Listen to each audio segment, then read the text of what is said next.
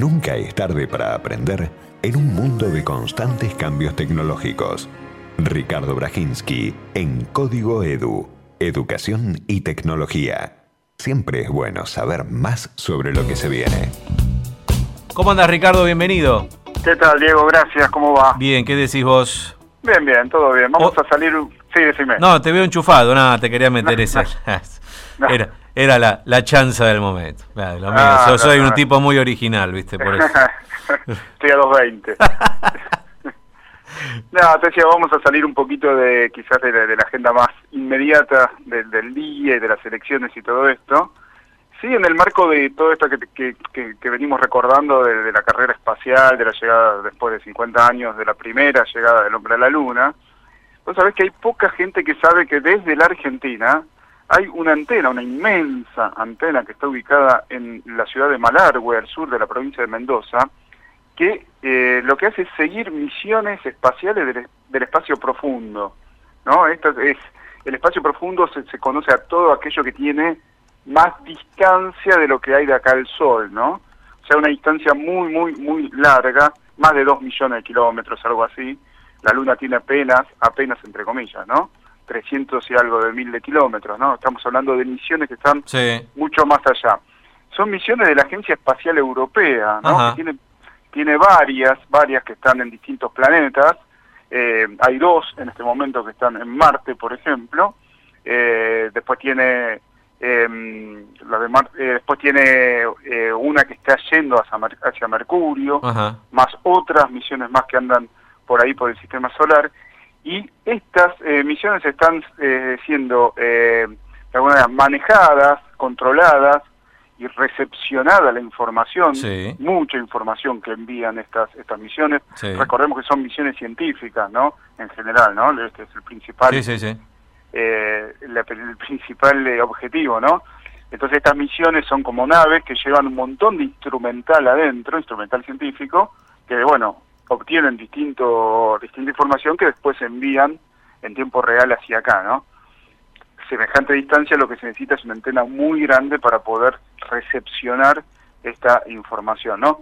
Y te decía, una de estas antenas eh, de la Agencia Espacial Europea está ubicada acá en la Argentina desde el año 2012, ¿no? Eh, se conoce poco, pero Sí. es un- una, una antena eh, muy importante dentro de lo que tiene que ver la red, así se llama, ¿eh? la red de, antenas del espacio profundo, Sí. de las cuales forma parte el- esta, esta que está en Malargüe, Ujú. junto con otras dos que están ubicadas, una en España y otra en Australia, de modo de que están más o menos 120 grados una de otra, y así cubren en 360 grados el espacio Ajá, a todo momento, bien. ¿no? La, la La- razón es eh, es- estrictamente geo, por la cuestión geográfica. Exactamente. Ah, tiene que ver con eso. Y, Tiene y que ver con, sí, lo que lo que sucede es, la- es lo siguiente, eh, la, la Agencia Espacial Europea tenía hasta, hasta 2012 una, una antena ubicada en España, eh, otra que habían ubicado en Australia y le faltaba algo sobre el continente americano para poder estar viendo todo el tiempo sus misiones. Lo que hacían eran, tenían un convenio con la NASA, que está en Estados Unidos, eh, entonces podían cubrir esta parte del continente, Mm. ¿no? Entonces de esta manera podían seguir todo el tiempo lo que son las misiones que tienen en el espacio. Eh, pero bueno, con el afán de independizarse de alguna manera de la NASA, si bien cooperan, no son agencias que cooperan mucho, la NASA, eh, la, la ESA, así se llama la Agencia Espacial Europea, la japonesa JAXA también, son tres de las que más cooperan entre sí. Después hay agencias espaciales de todos los países, la Sí. Argentina tiene la CONAE, Sí, por sí, ejemplo, claro, claro. Pero desde ya que no tiene ninguna misión del espacio profundo ni nada por el estilo, sino que trabaja con algunos satélites de comunicación, digamos, de geoestacionarios, muy, muy por acá cerca, ¿no? Pero estas agencias más grandes, sí. Entonces lo que le estaba faltando era una sobre el hemisferio, eh, sobre el, el- no sobre el, digamos, sobre esta latitud. Sobre esta el latitud, continente hemisferio americano. sur en esta latitud, perfecto, está bien. Claro, eligieron el hemisferio sur para eh, poder seguir trabajando con la NASA, digamos, como la NASA está en el hemisferio norte, dijimos, dijeron ellos, bueno, vamos a tener una complementariedad para, además para cuando la NASA por algún motivo no puede usar sus sus antenas, eh, usan las de la ESA. ¿no? Claro, claro, claro. Esto pasa, por ejemplo, a ver, hay momentos, eh, me decían que son cinco o seis veces al año, donde el viento es tan fuerte ahí en Malargüe, tan fuerte, es una zona muy ventosa, ¿no? cuando supera los 110 kilómetros por hora, automáticamente la antena deja de funcionar para eh, para no arruinarse, ¿no? Porque el viento la puede llegar eh, a estropear. En ese caso, inmediatamente toman contacto con la con la antena de la NASA, entonces eh, para no perder el, eh, misiones que pueden llegar a ser críticas en ese momento, ¿no? Que están recibiendo alguna información o que están comandando alguna de estas misiones, dándole alguna señal, ¿no? Sí. Entonces lo que hacen es cuando ese viento, primero, cuan- en realidad eh, a 120 kilómetros por hora deja de funcionar, a 110 kilómetros le da la alarma y entonces conecta con la de la NASA, ¿no? Ah, bien, y, bien. y viceversa, Sí, ¿no? sí, sí, sí. Van trabajando en conjunto, esto pasa pocas veces al año, pero la idea es que eh, van trabajando en forma conjunta, Sí, ¿no? sí, sí. No, lo interesante, esto te lo cuento, bueno, ¿a qué viene todo esto? Bueno, yo estuve cubriendo, estuve ahí, por eso lo puedo contar desde Ah, primera mano. excelente, excelente. Claro, estuve ahí la- eh, hace dos semanas, eh, hice una nota que publiqué en el diario, Sí, señor. pero eh, no, es impresionante la tecnología que tiene esta antena eh, en su interior. Y te digo en su interior porque esto, la antena tiene, es una antena que tiene, eh, la antena parabólica mide 35 metros, Bien. ¿no? Tiene 40 metros de alto, es, es una bestialidad, ¿no? Eh, pesa mil toneladas en total, ¿no? Y lo hicieron ahí en el medio del desierto de la nada. Eh, lo hizo, lo hicieron personal que vino de Alemania para, para construir esto, gente especializada en hacer esto, en este tipo de, de tecnología. Y lo que tiene adentro de la antena, porque tiene como tres, tres capas, ¿no? Tres, tres partes, ¿no? Una base de, de concreto bien fuerte donde está toda la electrónica de la antena, después tiene una segunda parte que es la que mueve la antena y después la antena propiamente dicha, Claro. ¿no? La parte de abajo, donde está toda la electrónica, tiene una tecnología que es impresionante, que lo que logra esa tecnología es, recibe una señal a muy, muy, muy baja, eh, de muy baja calidad, porque llega de muy, de muy lejos, digamos, ¿no? Y la, ampli- la tiene que amplificar de forma tal de convertirla en señales trabajables para el, eh, en la Tierra, digamos, Claro, ¿no? claro, claro. Para eso tiene unos amplificadores, para el que sabe un poquito de electrónica, quizás A ver, siga, a ver. pero son unos amplificadores que deben trabajar con eh, unas temperaturas de menos 250 grados, ¿no? O sea, Menos estar- 250 grados. Sí, tal cual, 0 grados eh, Kelvin, que son Sí. menos 200. Sí, sí, para cual tiene que enfriar a esa hasta eso, hasta esa temperatura, ¿no? Ah, mira, eso para que para que los equipos no recalienten, digamos, ¿sería es eso? No, eso después está la disipación de la, de la Ah. temperatura. Eso es, según me explicaron, porque yo ahí sí ya no llego a tanto, y quizás alguno especialista en el que nos escuche pueda aportar más, A ver. pero se necesita esa temperatura para poder amplificar Ah, eh, señales tan no, bajas ahí- en una señal sí, sí, sí, trabajable Que, que después decodifica, Ah, mira, mira. o sea, las transforman en, en ceros y unos. Sí, sí, sí, sí, claro. No, ya ahí ya tanto no llego, no, está bien. Claro, y después a su vez la mandan a través de una fibra óptica a Europa, a un centro de control que está ubicado en Alemania, Sí. eh, desde el cual controlan al mismo tiempo, como si fuera un joystick, Sí. las tres antenas que tienen ubicadas acá en la Ah. Argentina, en España y en Australia. Qué ¿no? bárbaro, ¿no? Qué, una- qué despliegue. Es una cosa Qué impresionante. despliegue.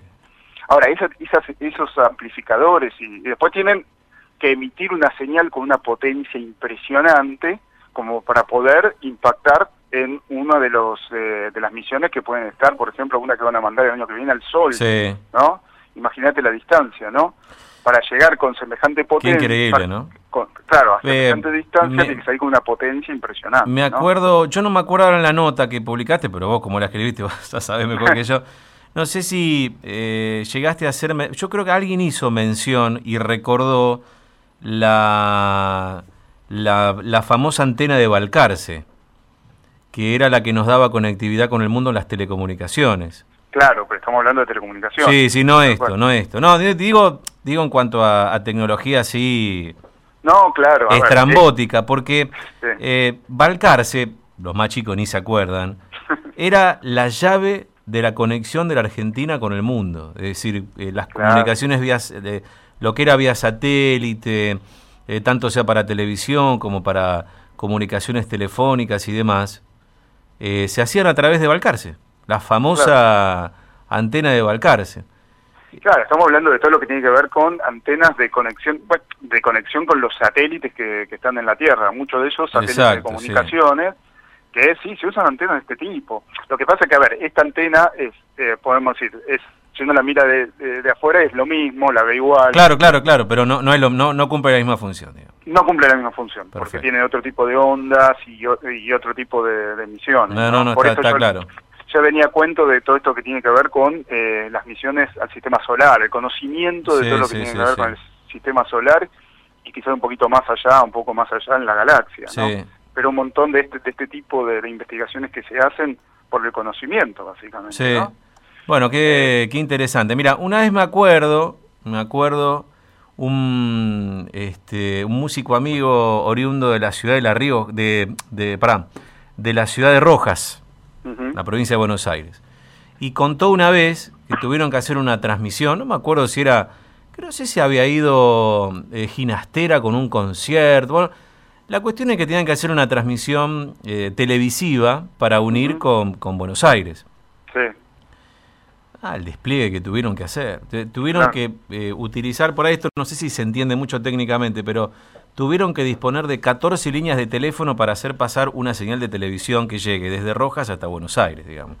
Imagínate que eh, semejante cablerío fue este, como una cuestión, este, como una hazaña de la NASA, de la que vos se está describiendo pero solo para una, una, señal de televisión, digamos. Así que imagínate. Estamos hablando de antes de la fibra óptica, ¿no? Porque estamos hablando década, yo creo que fue década del 80.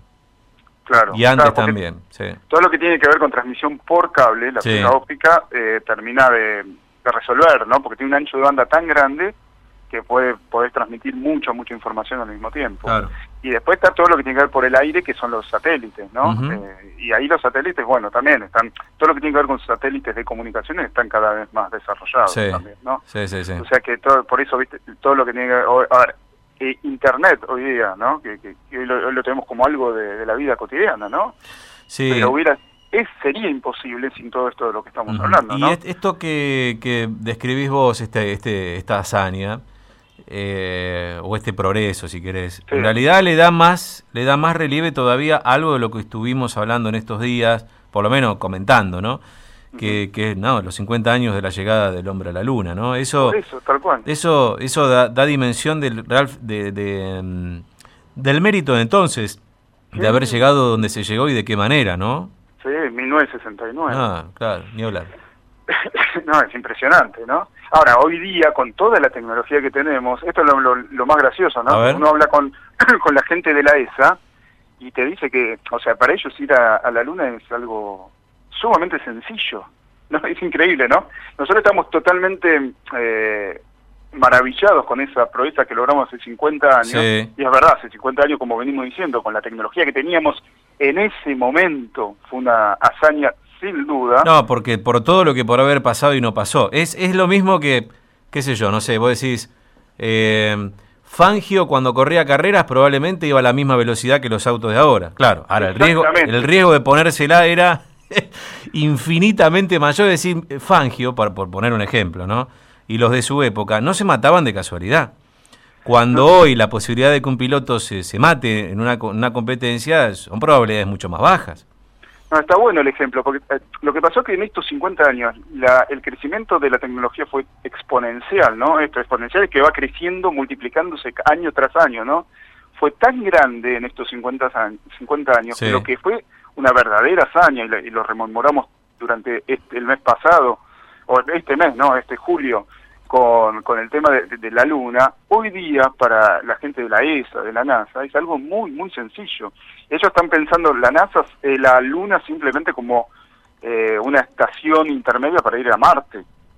no O sea, ahora el objetivo es Marte eh, completamente, y según me dijeron, ya, por ejemplo, Marte ya está todo, todo cartografiado, ya se conoce toda, toda, toda, toda la superficie de Marte a través de estas ondas que están ahí orbitando, la, eh, la NASA tiene la suya con sus eh, robots, más las que tiene mm, la Unión, eh, la, Agencia Europea, eh, ya está todo cartografiado y ahora están viendo dónde van a llegar, cómo van a hacer para llegar a Marte y todo apunta a Marte en un principio, ¿no?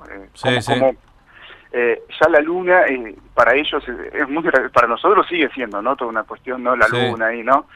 Pero para ellos es apenas un paso eh, están viendo cómo construir esta, eh, esta estación intermedia, ¿no? Como si fuera una casi como una estación de Mm. servicio, ¿no? Sí, sí. Es- Bueno, Ricardo, me quedé sin tiempo, pero me quedo con tu comentario y con la foto, además que acá me pasa producción, este, posando el señor Brajinski al pie de la antena. es fabuloso. Ahí- eh, Fabuloso. Ahí está, la- una antena gigante. Gigante. Bueno, la, Bu- la- la seguimos. La seguimos, dale, que está, está buenísimo. Gracias, Ricardo, un abrazo. abrazo, ¿eh? ¿eh?